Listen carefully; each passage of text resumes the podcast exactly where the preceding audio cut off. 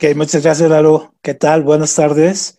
Bienvenidos otra vez aquí a nuestro espacio semanal de la letra absuelta en, eh, concordancia con lazos químicos y un minuto, un libro. Y bueno, pues hoy vamos a continuar con nuestra, nuestra charla acerca de eh, la eh, historia de la ciencia, un breve recorrido por el desarrollo científico que ha habido en el mundo y eh, tomando en cuenta que eh, la otra semana que estuvimos transmitiendo desde esta bella instalación de, del antiguo Colegio de Ciencias Químicas, bueno, hoy, hoy lo hacemos desde, desde cada uno, desde su casa, porque bueno, aparte el frío está, está como para no salir. Entonces, eh, bueno, hoy vamos a, a, continuar, vamos a ver un poco la parte de la la ciencia en la ilustración, veríamos un poco también la parte de eh, qué pasa en los siglos XIX con la revolución industrial y la ciencia, los descubrimientos, los avances que hubo en, en esos momentos, y también veríamos la parte de eh, qué pasa en el siglo XX, ¿no? En el siglo XX ya la, la, la ciencia pues obviamente se dispara y tiene un, un avance exponencial y eh, llegando al siglo XXI. Y ya en el siglo XXI, pues veríamos esta situación de cómo, cómo nos ha afectado, qué avances ha habido eh, en el campo de la física, química, eh, de las matemáticas, un poco de las ciencias este, sociales, pero eh, también eh, revisar en qué momento estamos ahorita, ¿no? Digamos que ahorita estamos viendo en un momento muy interesante en la historia de la ciencia y lo vamos, los vamos a ir tocando. Entonces, bueno, ese es nuestro, nuestro menú de hoy y bueno, pues vamos a, a comenzar nuestra, nuestra charla. Entonces, si se acuerdan, la semana pasada nos habíamos quedado aquí en la parte del, del, Renacimiento, en la parte de la ciencia del Renacimiento, y pues ahí vemos ahí al, hombre del Vitruvio de Da Vinci, pues ahí un poco, un poco alocado, ¿no? Entonces, eh, nosotros habíamos visto que, que después de, de, de, que cae Constantinopla en el siglo XV, pues eh, muchos eh, eruditos bizantinos, sobre todo, y algunos eh, europeos occidentales, fueron a buscar refugio, ¿no? Se fueron a, refugiar a los monasterios europeos y muchos llegaron a Italia y entonces ahí empezó a, a haber un, un crecimiento en el interés, sobre todo por los textos eh, clásicos eh, anteriores al triunfo del cristianismo en la cultura europea. Entonces, ya hacia el siglo XVI, ¿no? Ya va a comenzar a existir, en paralelo al interés de la civilización clásica, un, un, menosprecio por la Edad Media. Es decir, ya la Edad Media va a quedar como relegada y ahora viene todo lo que, lo que se descubra, va a, ser, va a ser lo nuevo y lo novedoso y las expresiones eh, medievales van a, a, a hacerse frecuente con la parte de bárbaros, ignorantes, oscuros, góticos, Noche de los Mil Años, que muchos historiadores hasta la fecha se han, se han quedado con, con ello, ¿no? Pero si nosotros revisamos, el humanismo renacentista ya va a romper con la visión eh, teocéntrica y con la concepción filosófica teórica eh, medieval.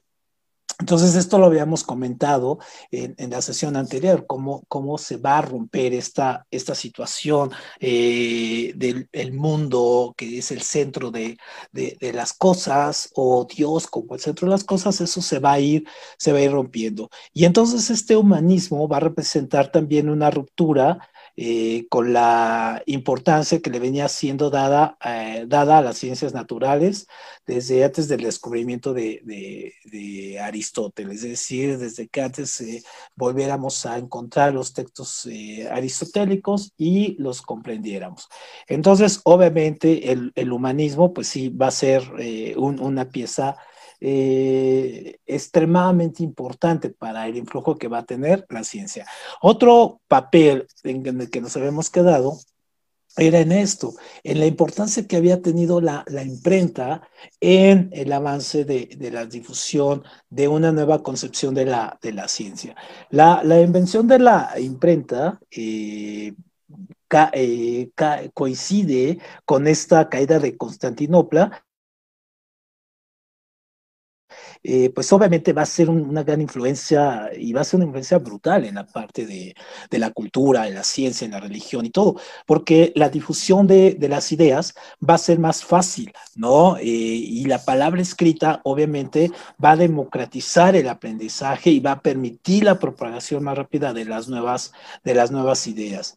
Y entre, entre estas ideas que se van a empezar a propagar, va a estar, por ejemplo, el álgebra, eh, el, álgebra que había sido eh, introducida en Europa por eh, este matemático que después va a ser tan famoso en, la actualidad, Fibonacci, por su famosa serie Fibonacci, y en, por ahí del siglo, del siglo XIII.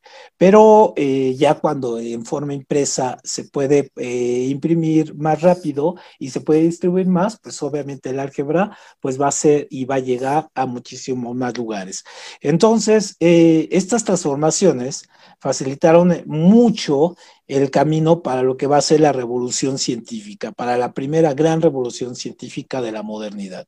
Y esto iba a llegar eh, cuando, obviamente, hasta que llegara el movimiento renacentista al norte de, Europa. Y entonces, obviamente, cuando llega eh, la, imprenta y se empiezan a conocer eh, las ideas de figuras como Copérnico, Francis Bacon, ¿no? entonces, estos van a, van a hacer que muchos de los descubrimientos que se habían hecho ya en, la Edad Media, en la Alta Edad Media, pues obviamente tengan una mayor, eh, una mayor salida, una mayor distribución. Y obviamente, pues sí, ya podemos hablar de unos, unos preilustrados, preiluminados en este caso, ¿no? Entonces, obviamente, la, imprenta de Gutenberg va a ser un, eh, digamos, una catapulta para que las ideas de la, de la ciencia y de la época, bueno, pues se vayan, eh, vayan avanzando y tengan un gran, un gran relance. Pero obviamente la revolución científica, aquí como vemos a, Newton, pues con, con su filosofía, sus principios de filosofía natural, obviamente esto va a hacer que, eh, pues sí, dé un, un, salto. Y cuando hablamos de revolución, hablamos, como decíamos, de estos giros, ¿no? De estas vueltas, no, eh, no, no, en el concepto que nosotros vemos la, las revoluciones, sino en el sentido de una revolución como una, una, un giro de, de, en grados. Entonces, obviamente esto pues, nos obliga también a repensar, ¿no? Nos obliga a repensar muchísimo el papel de, que va a tener esta revolución científica, porque lo vamos a utilizar como un concepto para explicar el surgimiento de la ciencia durante la Edad Moderna temprana. Y esta asociación, sobre todo en los historiadores, lo ubican más entre los siglos XVI y el siglo XVII, en que nuevas ideas y conocimientos, tanto en física, astronomía y biología, y, van a incluir incluso la anatomía humana, ahorita lo vamos a ver, y la química transformaron las eh, visiones antiguas y medievales sobre la naturaleza y sentaron, esto es bien importante, las bases de la ciencia, de la ciencia clásica, mucho de lo que, de lo que nosotros ya vamos a ir entendiendo como la ciencia clásica. Entonces, de, de acuerdo, si nosotros revisamos la mayoría de las versiones, la revolución científica se inicia en Europa hacia el final de la época del Renacimiento y continúa a través de los siglos tanto 18, influyendo al movimiento social eh, que va a ser la, la, ilustración. Y entonces el concepto que va a derrumbar la revolución científica es este que vemos en pantalla, esta donde la Tierra es el centro del universo y todo gira alrededor de él, el Sol, las estrellas, el cosmos. La revolución científica va a tirar esta, esta estructura y va, eh, obviamente, tiene que surgir una nueva, ¿no? Entonces, eh, cuando este Copérnico en 1543 publica eh, su revolución de las órbitas celestes o sobre los giros de las órbitas celestes, también se le, se le conoce, es, es el, el, inicio de este, de este comienzo de la revolución científica. Por eso asociamos esta palabra de revolución con giro, ¿no? Entonces, esta revolución se encuentra dentro de las tres más importantes de la historia de la, de la humanidad, ¿no? Entonces, obviamente, eh, la, tenemos que tomar en cuenta porque sí son cambios eh, muy, muy, muy fuertes. Entonces, eh, una primera fase de esta revolución científica que estuvo enfocada en la recuperación del conocimiento, del conocimiento antiguo, por ejemplo, el, aristotélico, puede describirse como el renacimiento científico. Entonces también se, recuperan los textos aristotélicos, platónicos de los griegos pasados por los, por los árabes. Y eh, incluso eh, personajes como Galileo van a hacer eh, ensayos y van a escribir sobre, sobre esas traducciones que se encuentran. Parte de ello lo podemos ver incluso en, esta película del nombre de la rosa, que ya es ya en la, en la Alta Edad Media, eh, cuando ya empieza eh, esta, esta parte de la, de la decadencia, eh, cómo se traducen y cómo se encuentran los textos traducidos, ¿no? Que va del griego al árabe, del árabe al latín, y en fin, ¿no? Entonces, con, con, este, estos textos, pues y este descubrimiento, pues obviamente sí se comienza una etapa que se le va a conocer como una etapa reflexiva, ¿no? Entonces, obviamente, eh, los descubrimientos que hubo, que hubo en su momento, pues sí, sí los tenemos hasta ahora nos llegan hasta la fecha. Entonces, uno de estos, por ejemplo, es este, ¿no? La teoría copernicana de destruir la idea de que la Tierra es el centro y no, y darse cuenta que la Tierra es la que gira alrededor de, del Sol. Y si bien Copérnico al principio plantea este tipo de, de movimiento de forma circular, va a llegar eh, Johannes Kepler y nos va a decir, no, en verdad es eh, en forma elíptica. Y luego va a llegar Galileo y Galileo pues nos va a demostrar con su eh, telescopio, nos va a demostrar efectivamente que estamos muy equivocados y que eh, y él puede demostrarlos con su telescopio las afirmaciones tanto de Copérnico como de, de Kepler. Entonces, obviamente, eh, este, este tipo de, de, conocimiento va a ir generando otros conocimientos más. Entonces, por ejemplo, vamos a tener a, a Newton y Newton va a empezar con una parte de la matemática y, y las matemáticas que existen pues no, les, no le dan, no le dan para más y entonces tiene que inventar una nueva forma de hacer matemática, como es en este caso todo el, cálculo y entonces en, el cálculo, que después lo va, a empezar a una pelea con Leibniz, con el filósofo francés, acerca de quién es el, descubridor de, del cálculo infinitesimal, integral y, y, todo este asunto. Pero lo que podemos entender con esto es que se crea una cosmogonía nueva, una cosmogonía donde, por ejemplo, las leyes del movimiento y la gravitación universal van a, a generar lo que uh, hoy conocemos como la... Eh, eh, digamos, la física newtoniana, es decir, pasamos de, de la física eh, griega, pasamos a la newtoniana, hoy estamos, por ejemplo, en una, una nueva, por ejemplo, en la cuántica, ¿no?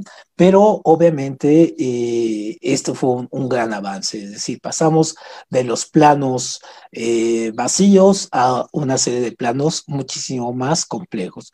Entonces, Newton, pues al, al, escribir su principia matemática, pues él puede decirse que es el pináculo de, de esta gran primera revolución científica, ¿no? Donde vamos a tener, eh, por ejemplo, algunos, algunos descubrimientos que les digo, no, necesariamente van en la parte solamente de la física y de la química, sino también en la parte de la anatomía. Por ejemplo, eh, Ronaldo, Ronaldo Colombo, es decir, este eh, Colombo o Columbus, eh, también es muy importante, sobre todo porque este Columbus fue un anatomista italiano que en 1559 va a ser un descubridor, va a descubrir algo muy importante a la fecha, que es el clítoris. ¿No? Entonces, a él se le atribuye el descubrimiento del clítoris, obviamente, eh, como un órgano eh, que tiene exclusivamente la función de el, el placer no otro más que, la del placer. Y entonces, obviamente, esto no se conocía en su momento y bueno, pues es un gran, un gran avance. Otro de los grandes descubrimientos en esta primera revolución eh, científica va a ser la de Guillermo Harvey o William Harvey. Y entonces William Harvey lo que va a descubrir es el sistema circulatorio. Entonces va a desmitificar toda esta parte del corazón, del movimiento, de la sangre y eh, nos va a llevar a entender cómo funciona, ¿no? Cómo la sangre circula en nuestro cuerpo, cuál es la importancia del corazón, cuál es la importancia del dístole, el sístole, en fin, todo ello, cómo se oxigena. Entonces, obviamente, este es un movimiento muy importante. Son estas cosas que uno pensaría que siempre se han sabido, pero no. No, obviamente no, es, son cosas que se fueron descubriendo y a veces uno, uno, podría pensar que de manera hasta muy tardía, ¿no? Pero si nos damos cuenta que hasta la fecha se siguen descubriendo algunas partes del cuerpo que no conocíamos, por ejemplo, hace algunas eh, semanas se descubrió una parte que tenemos en la garganta que, que, no sabíamos que estaba ahí, bueno, entonces pues sí, no nos deja de, de, de sorprender estos descubrimientos anatómicos. Pero el otro gran avance la otra gran revolución científica, pues va a venir de la mano de René Descartes o Descartes.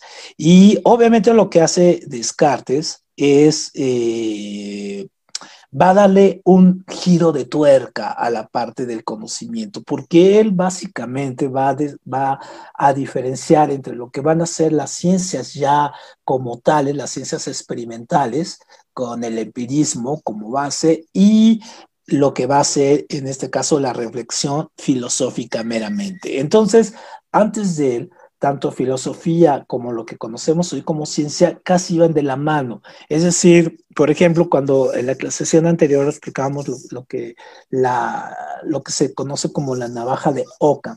Entonces, esta navaja de Ockham es eh, esta frase de que lo más eh, simple usualmente es lo correcto, ¿no? Cuando hacemos una, una investigación.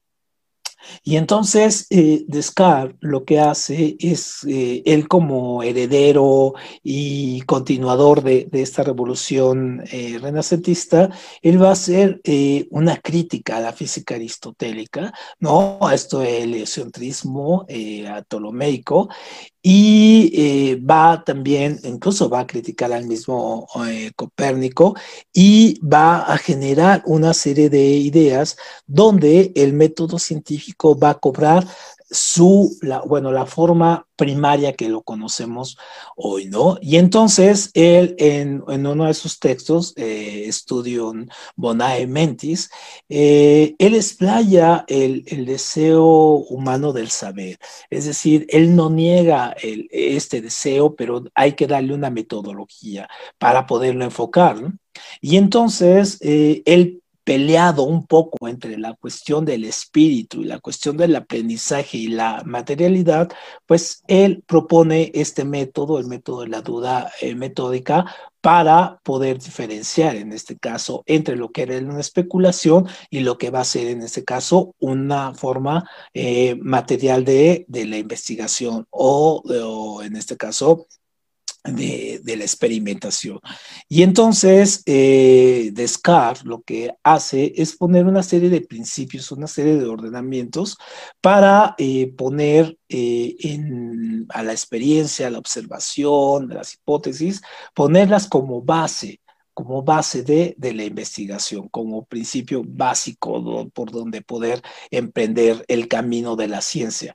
Y entonces, obviamente, eh, pues obviamente la filosofía va a tener su, la filosofía y las matemáticas van a tener su propia ruta, que es muy parecida, y deductiva y a la ciencia le va a dar su carácter, en este caso, inductivo, es decir, ir de lo particular a lo general, mientras que la filosofía y la matemática van de lo general a lo particular. Entonces, puede llegar a una base de entender perfectamente muy bien esto de, eh, de cómo se va a generar conocimiento en diferentes vías. Entonces, podríamos decir que en este momento que Descartes es el padre básicamente de, del método científico.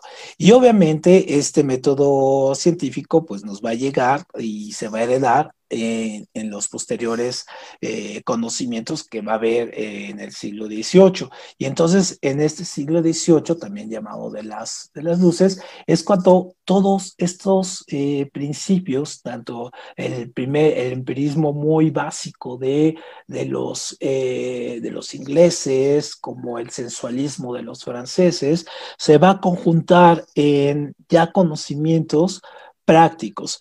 Y entonces eh, el desarrollo de la ciencia durante los siglos tanto XVII como XVIII va a formar parte de este movimiento intelectual eh, que se va a conocer como eh, la ilustración, que sí es un conjunto entre la filosofía moral y la política y, las instituciones sociales y casi lo conocemos más por su ordenamiento y su herencia política que por su herencia científica. Pero si nosotros nos ponemos a revisar la ilustración, en este caso, pues vamos a, entender que sí también constituyó una forma de rebelión frente a la autoridad en el ámbito del, conocimiento. Y es que hay que entender, en este caso, que el rechazo a la autoridad resultó ser una condición necesaria para el progreso, porque el periodo anterior había prevalecido la noción de que todas las cosas importantes que se podían llegar a conocer ya se conocían. ¿No? Entonces que ya estaba resuelto y que estaban contenidas en las obras de las autoridades del pasado. Entonces, obviamente, es, esto se tiene que romper porque es una especie de inmovilismo, de que todo está ya determinado y no hay más que, que conocer. Entonces, eh, esta idea que era como una idea predominante y que se pensaba universal, pues obviamente eh, pues los ilustrados la van, a, la van a romper. Y los ilustrados, en este caso, va a ser muy eh, va a ser muy fecundo en, el orden del, progreso científico. Y entonces eh, eh, las academias y los centros fundados por los gobiernos al margen de las universidades va, va a ser el que, el que va a nutrir a la ilustración. Es decir, es una especie de rebelión contra lo que, lo que se está enseñando de manera universal, universal tanto en universidades que en institutos. ¿no? Entonces, ah, cuando nosotros pensamos, por ejemplo, en las nuevas teorías, en, los nuevos eh, procesos científicos que se llevan a cabo, no todos necesariamente tienen que pasar por esta validez de, la institucionalidad eh, que representó una universidad. No, ha habido momentos como en este de la ilustración donde el conocimiento tuvo que ir más allá de ello, ¿no? Eh, y la idea es que esos, esos, eh, eh, de esos centros eran, eran poderosísimos, ¿no? Y estaban básicamente administrados por las mismas autoridades, por los mismos monarcas. Entonces, obviamente, de manera independiente, de manera alterna, la misma burguesía tuvo que ir generando otro tipo de centros de conocimiento. Entonces, fueron generando laboratorios, gabinetes, observatorios, museos, eh, unos sí creados por los reyes, pero sobre todo por esta nueva, una nueva burguesía, por una sociedad de filántropos y por esas sociedades académicas o de conocimiento que después van a ser muy fuertes. Entonces, los progresos de las matemáticas, eh, tan firmemente establecidos por Newton y, Leibniz, estos que descubrieron eh, el cálculo diferencial integral infinitesimal, y la afición a los estudios de la naturaleza revolucionaron la, física. Entonces, aquí vamos a, ver cómo ah, desde Fahrenheit, ¿no? Eh, Marionette, Boy, van a, junto con Benjamin Franklin y todos ellos van a empezar a hacer nuevos descubrimientos. Entonces, por ejemplo, eh, vamos a tener eh, entre, estos nuevos descubrimientos que vienen en la época de la, de la ilustración, perdón aquí, vamos a tener, por ejemplo, a los que van a, ver la parte de la temperatura. Y entonces vamos a tener el descubrimiento de, en este caso, del termómetro por parte de Fahrenheit, Celsius o Raymond. Y entonces ellos inventan el termómetro. Pero también en este caso, eh, Gay-Lussac, Mariotte o Boy van a descubrir los principios de la estática y la dinámica de, los gases, muy importantes sobre todo en el estudio de la química. O en este caso también tenemos a Benjamin Franklin. Benjamin Franklin va a inventar el, el pararrayos. Y todos sabemos la historia de Benjamin Franklin ahí con su, con su papalote y sus llaves y todo este asunto. Y otro de los avances va a ser el de Galvani, ¿no? El Galvani junto con Volta van a inventar lo que van a ser las pilas y las baterías eléctricas. Entonces, obviamente, esto cuando nosotros lo vemos en un campo ya eh, en la actualidad, podemos pensar que es tan, tan obvio estos conocimientos, pero no, estos fueron desarrollados durante este proceso ilustrado. Pero eh, hay más todavía. En la química, por ejemplo, en la química, especialmente en, la, en lo que se refiere a los gases, los eh, progresos en la época ilustrada fueron, considerables. Por ejemplo, Lavoisier, con sus trabajos sobre la composición del aire y del agua, inauguró lo que se llama la química moderna. Entonces, no sé si aquí en la Facultad de, Química haya una placa para Lavoisier, siendo el, padre de, esta química moderna, ¿no? Pero obviamente en, las ciencias naturales vamos a ver los progresos muchísimo más, más avanzados, ¿no? Eh, por ejemplo, eh, Buffon, eh, el francés, eh, él va a establecer los principios de lo que va a ser la antropología también y la geología. Y esto lo vemos ahora en todos los estudios de geología que vemos acerca de la dinámica de pisos, suelo, los temblores, movimientos, capas terrestres y todo. Sin, los estudios de, de Buffon, obviamente no los tendríamos. Y aparte los estudios antropológicos que ahora se nutren y que después en el siglo XIX van a ser tan importantes y en el siglo XX para entender las diferentes culturas que, que tenemos. También eh, Charles Linneo pues obviamente él va a empezar con esta cuestión de racionalizar la clasificación de plantas y animales. Entonces, las clasificaciones de Charles Linneo, pues obviamente son básicos para los eh, estudios de la, de la biología. Pero también vamos a tener a, a, a que va a empezar a cuestionar acerca de la creación de, de, las galaxias, de los planetas y todo, y va a lanzar su teoría acerca de cómo se componen, en este caso, las galaxias, los planetas, cómo se van a ir formando. Entonces, esto es muy importante porque él va a dar una primera teoría que ahora se toma como base eh, de la formación del sistema solar y de las galaxias, se toma como base, pero bueno, obviamente tenemos muchísimo más conocimiento para poder eh, probar o comprobar esto, ¿no? Muy bien. Un, un, un personaje que es muy importante de esta, de esta segunda revolución eh, científica, pues obviamente es Charles Darwin, ¿no? Entonces Charles Darwin, en el origen de las especies, pues obviamente él va a crear toda una, una pieza clave en la teoría de la evolución, porque va a describir el fenómeno de la selección natural, algo que, por ejemplo, ahora en eh, los sociólogos eh, también le llaman selección natural en, en el campo social o eh, darwinismo social, ¿no? Es este tipo de cuestiones. Entonces, eh, la selección natural, pues bueno, es un fenómeno por el cual las especies se, se transforman en, en, función del medio ambiente en el que, en el que viven. Y esta teoría en su momento, eh, Charles Darwin le, costó muchísimo el prestigio, la crítica de, sus, de, su, de la gente, de las sociedades y todo, sobre todo porque malinterpretaron la, la, la teoría, ¿no? Eh, no era de que vinieran de, eh, como erróneamente todavía se plantea, ¿no? De que el hombre viene de los changos y todo este asunto. No, no es por ahí. El que conozca bien la teoría de la evolución sabe que no es así. Tampoco eh, uno, la selección natural no es de que el más fuerte es el que domina, sino más bien es el que se adapta mejor a las circunstancias.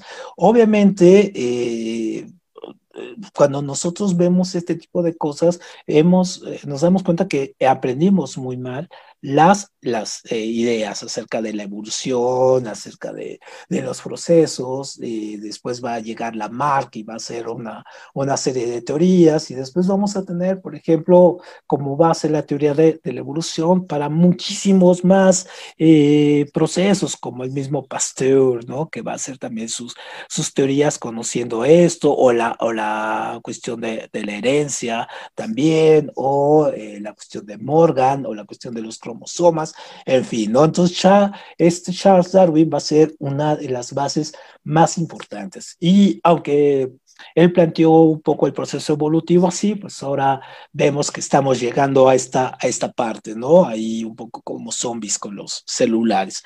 Ahora, el otro gran momento, o podemos decir que la otra gran revolución, en este caso científica, eh, va a ser lo que nosotros conocemos como la revolución industrial.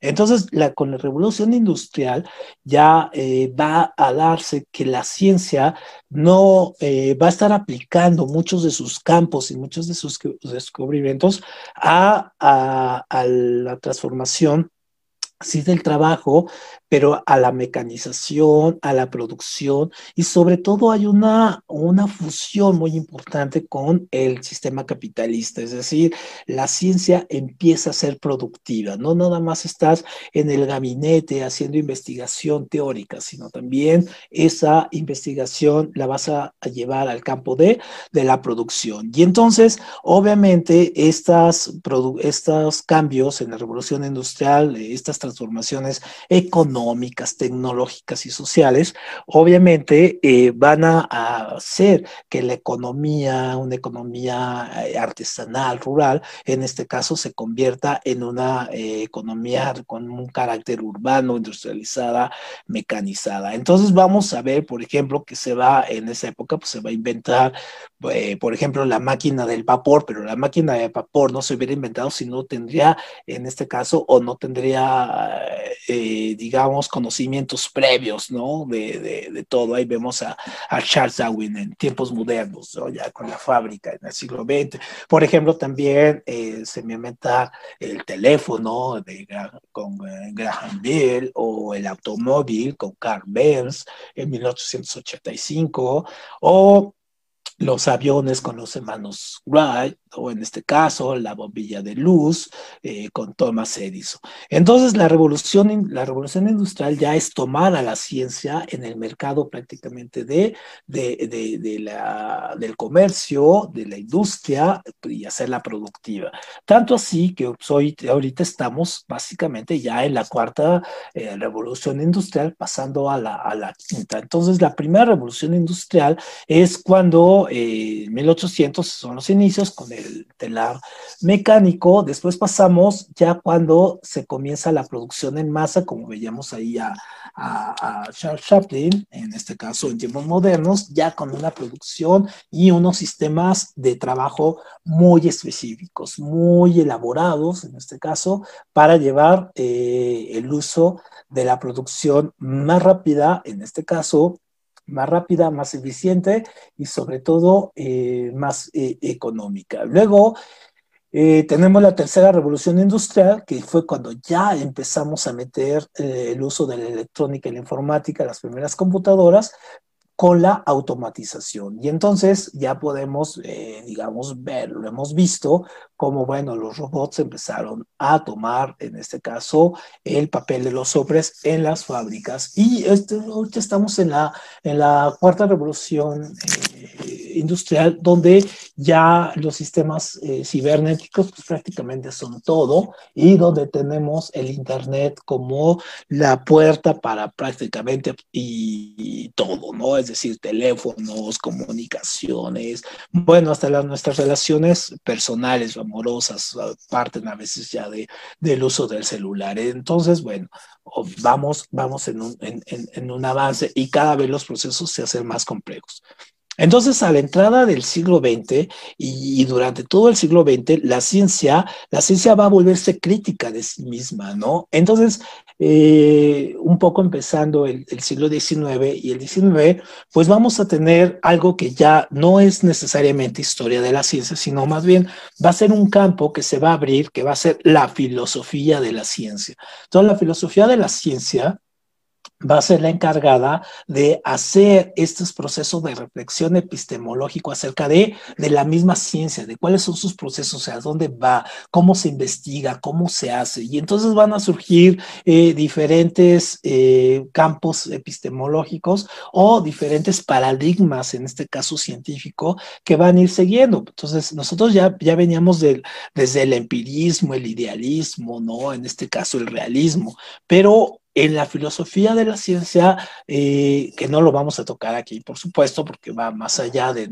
nuestros límites, es, eh, empieza a haber teorías eh, acerca de esto, como el positivismo, que, que, aquí no, no, no es este positivismo del, de, de, Osho o de, o de Pablo Coelho, ¿no? sino este positivismo de Augusto Comte, ¿no? Vamos a tener donde vemos que los hechos son, deben de basarse en las cuestiones de, de la, de la experiencia, ¿no? En este caso, y el conocimiento eh, solo surge a partir del método científico que dice Com, hasta teorías como el, descripcionismo, el descripcionismo, donde se va a formar este famoso y, muy, muy valorado círculo de Viena, donde los mismos filósofos van a empezar a cuestionarse acerca de, de eh, desde el lenguaje teórico, de la experiencia, de la las preposiciones científicas, es decir, van a empezar a cuestionar lo que se está haciendo como ciencia. Entonces ahí tenemos personajes tan importantes como Carl Godet, Carnap, en este caso, ¿no? Eh, Philip Frank, Victor Crab, es decir, otro tipo de teóricos muchísimo más complejos que empiezan a cuestionar a la ciencia, ¿no? Eh, otro de los eh, de las corrientes de filosofía, en este caso de la ciencia, que surge en esta época, es el teoretismo, en este caso, que es una crítica al, al Círculo de Viena, eh, llevado a cabo por Karl Popper, ¿no? Que también es básico estudiar a Karl Popper, sobre todo si nos dedicamos a la parte de, de la ciencia y de la investigación, sobre todo para ver los métodos, ¿no? La metodología. Y entonces, eh, por ejemplo, Karl Popper está muy enfocado en esta crítica y conocimiento de las teorías científicas, ¿no? Pero vamos a, tener, por ejemplo, otras eh, teorías como la teoría del eh, adecuacionismo, ajá, que esta va a ser simplemente va, a plantearse un concepto filosófico importante, ¿no? Es decir, eh, la verdad está siempre dada y su estrategia es de la duplicación solo avanza cuando logra probar que las conclusiones científicas describen la realidad de la materia porque encajan con los principios de la demostración que se aceptan como necesarios y verdaderos. Entonces, obviamente lo que se plantea ya, ya en, este, en esta, este tipo de corriente, pues obviamente va muchísimo más allá de lo que nosotros pues, vamos entendiendo y Mario Bunge es uno de los grandes precursores de ello. Entonces hace que la ciencia se vuelva a volver a mirar el ombligo y a revisarse qué está haciendo. Y también tenemos el círculo eh, dialéctico, otra de las cosas que también estudia la filosofía de la ciencia, que comienza con, e, en esta época, y obviamente planteando eh, en este caso que la, que la ciencia eh, prácticamente es un círculo que consiste en afirmar que ni la teoría ni la experiencia constituyen las bases de la ciencia, es decir, se regresa al origen. Bueno, esto es prácticamente un, poco lo que se comienza a hacer. Es un breve, eh, simplemente una mirada pequeña a lo que se estudia en la filosofía de la ciencia, ¿no? Pero en el siglo XX, ya con, esta, con estas nuevas teorías, con esta nueva forma de hacer crítica, de hacer filosofía de la ciencia, eh, van a empezar a surgir nuevas cuestiones. Entonces, el, siglo XX como tal, pues obviamente va a tener la Primera y la Segunda Guerra Mundial. Y la Primera y Segunda Guerra Mundial van a hacer que la ciencia, por ejemplo, tenga un avance enorme. ¿Por qué? Pero un avance enorme porque se pone al servicio, en este caso, de, de, los militares. Entonces, por ejemplo, los tanques, los tanques utilizados en las trincheras en la Primera Guerra Mundial, en este caso, las bombas de gas, los uniformes, las metralletas, el tiro parabólico para los cañones, en fin, todo este avance que hay en las matemáticas, la química, la biología, en este caso, la física va a hacer que, que, los mismos eh, científicos empiecen a cuestionar hacia dónde va su conocimiento, hacia dónde lo están utilizando. El mismo Einstein en su momento pudo haber sido presidente de Israel y él lo negó, él no, no lo quería porque él no quería que sus conocimientos fueran usados en ese sentido, eh, en el sentido político. Entonces, obviamente, aquí ya empieza a haber un cuestionamiento muy fuerte acerca de qué estamos haciendo nosotros como científicos y hacia dónde lo está utilizando, en este caso, eh, digamos, la política, hacia dónde están utilizando los gobiernos en la producción, eh, en este caso científica que se está produciendo. Y entonces, obviamente, muchas de las cosas que vamos a ver a, lo largo del siglo XX, pues sí, vamos a tener un gran avance en descubrimientos, por ejemplo, como eh, entender eh, el, tipo de universo, la teoría de la relatividad de, Einstein, que nos va a cambiar el concepto del tiempo y del espacio, de las dimensiones. Vamos entonces a empezar a hablar de esto, de los agujeros negros, que era impensable hace todavía 100 años.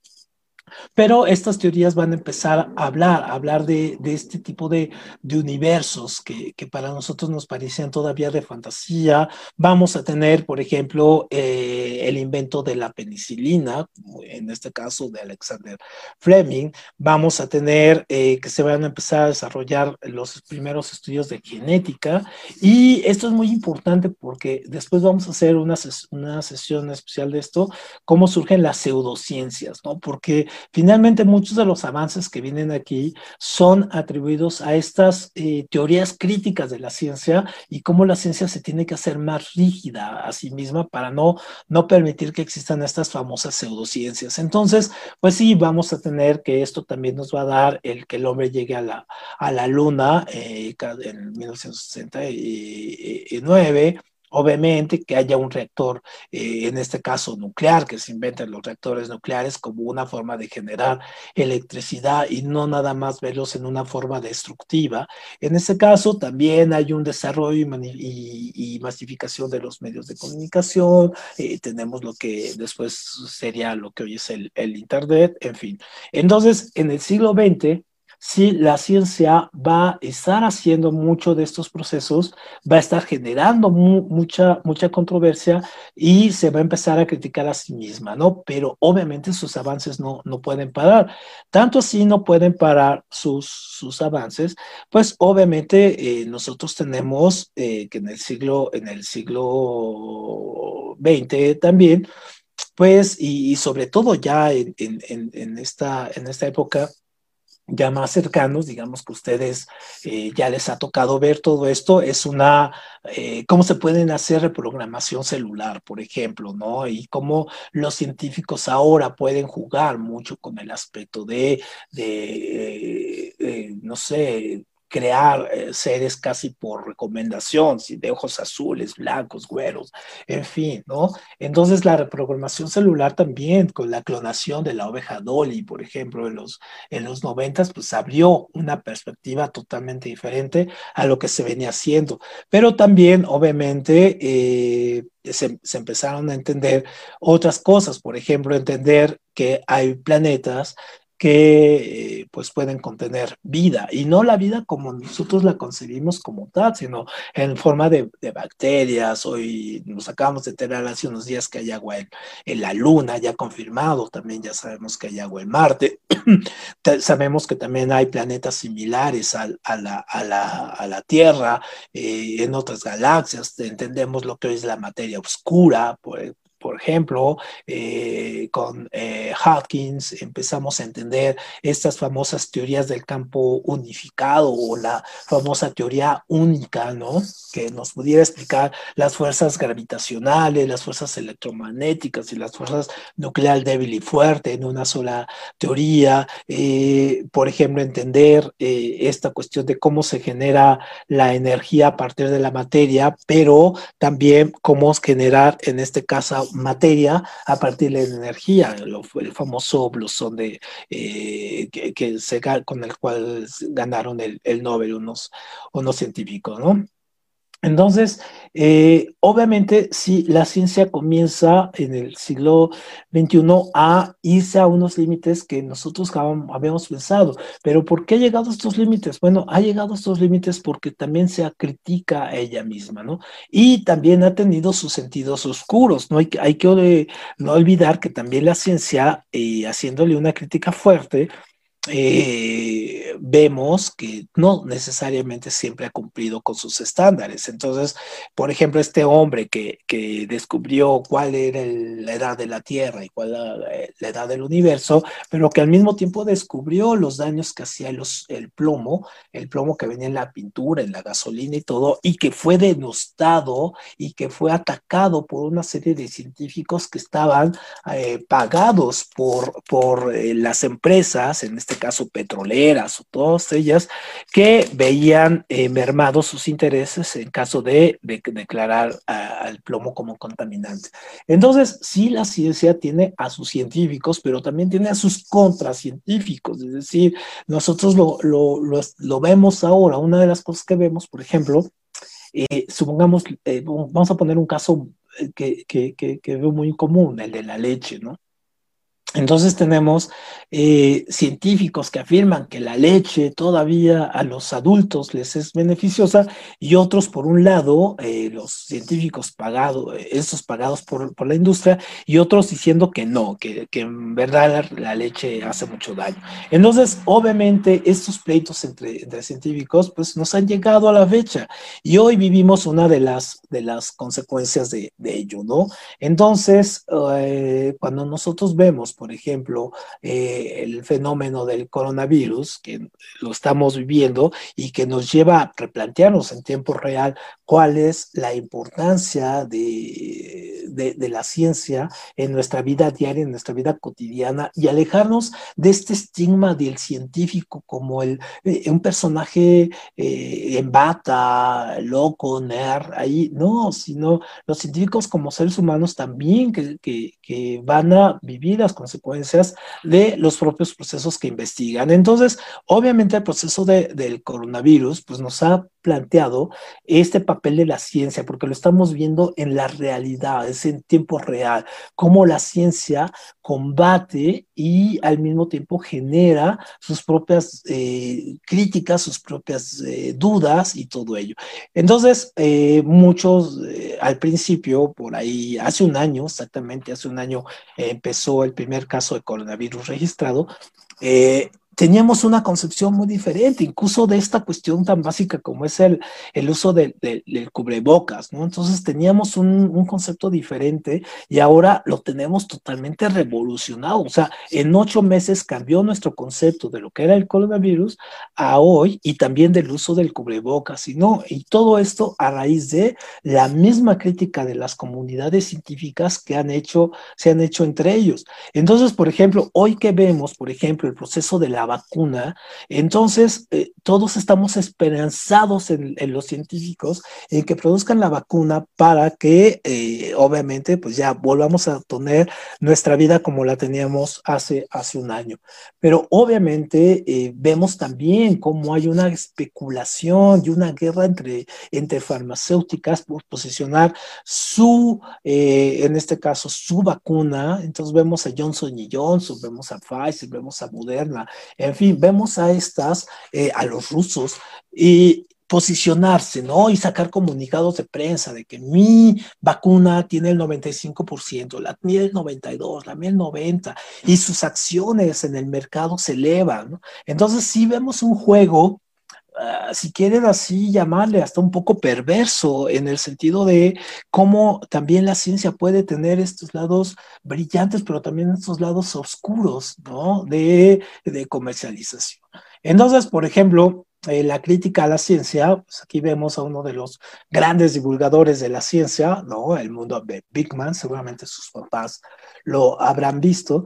Entonces, cuando nosotros veíamos estos programas de divulgación de la ciencia y nos abría el apetito por ser científicos, ¿no? Entonces era súper interesante ver que siempre eh, pensábamos a la ciencia como algo neutral, ¿no? A la ciencia como algo que, que siempre va a ser eh, eh, correcta y siempre va a ser exacta y siempre vamos a ir por el, el, lado, el lado correcto.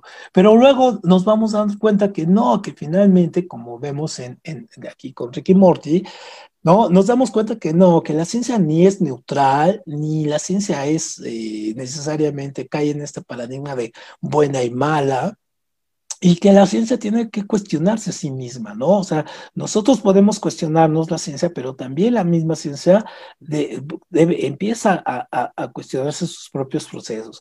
Entonces, por ejemplo, cuando vemos, por ejemplo, el cambio climático y, vemos a una serie de científicos, por ejemplo, negar el cambio climático, pero luego descubrimos que esos científicos, al mismo, bueno, esos científicos, entre comillas, al mismo tiempo trabajan para empresas, de, eh, en este caso, eh, de grandes contaminantes o, contaminantes eh, con carbono o que contaminan, entonces nos damos cuenta de que Obviamente hay una intencionalidad, hay una manipulación de datos, hay un manejo de información que no nos lleva necesariamente a, eh, en este caso, tener eh, certeza de los hechos.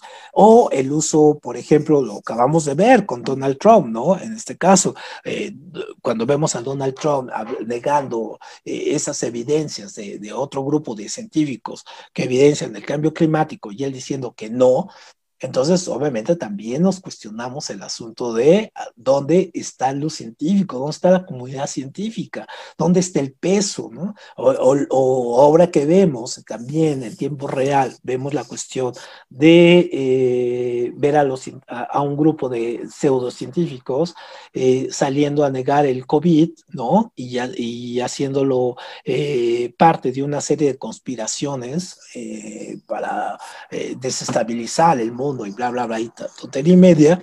Eh, y, y, sobre todo, no me, a mí, por ejemplo, en particular, no me espanta que existan estos científicos, sabemos que existen estos, me espanta el asunto de que haya gente que les crea. Y entonces ahí las pseudociencias que empiezan a tener un gran avance, tenemos estas cuestiones como el, ah, bueno, en fin, todo lo que podríamos conocer como pseudociencia. Entonces, eh, cuestiones como lectura de ángeles, de aura, reiki y, cosas, todo este tipo de cosas que las manejan como si fueran aspectos científicos, como si fueran realmente este, elementos que tuvieran alguna metodología, vemos que tienen un gran realce. ¿Por qué? Porque la misma ciencia también se ha alejado de la población, es decir, la ciencia ha dejado a un lado su eh, campo de divulgación, se ha hecho su soberbia a sí misma, ha hecho su metodología alejada de cualquier forma de cuestionamiento. Y entonces tenemos estos grandes problemas de la ciencia contemporánea y que caen en el campo de la, de la bioética también, es decir, hasta dónde el científico y dónde los científicos cuáles son, cuáles son los límites del conocimiento, dónde puede abrirse, dónde puede cerrarse, cuándo se le puede cuestionar, se pueden cuestionar a sí mismos, critican sus epistemologías, critican sus metodologías. Es decir, no solamente hay que saberse fórmulas, sino también el cuestionarse hacia qué van esas, esas fórmulas. Entonces, ese tipo de cuestiones que nosotros vemos, por ejemplo, eh, a mí, por ejemplo, en particular, esta serie de Ricky Morty me, se me hace muy simpática, sobre todo en la parte de divulgación de un conocimiento, sobre todo para los niños, porque dices, te plantea una forma de, de la ciencia como una ciencia descarnada. Pero bueno, también tenemos cuestiones sumamente importantes o canales que nos pueden enseñar ciencia y a partir de ahí enamorarnos, engancharnos y poder eh, poner nuestros, nuestros propios límites. Pues muy bien, pues eso es a lo que, a lo que llegamos hoy, eso es lo que tenemos ahora y pues en este recorrido de la ciencia pues es, muchísimo más amplio, ¿no? Pero el espacio no nos da para más. Y bueno, pues hoy terminamos con, con este con esta charla, con nuestra segunda parte de la historia de la ciencia, con esta crítica misma a la ciencia. Y eh, la próxima semana nos vemos para eh, ver eh, un tema en la semana de la prevención contra la violencia de las mujeres. Pues vamos, a, vamos a tratar de hacer un recorrido acerca de cuáles han sido los factores que han llevado hacia, hacia el punto en el que estamos ahora. Bueno, pues les agradezco mucho y les dejo aquí con, con, con Big Man para que se acuerden de él y nos vemos la próxima semana. Muchísimas gracias.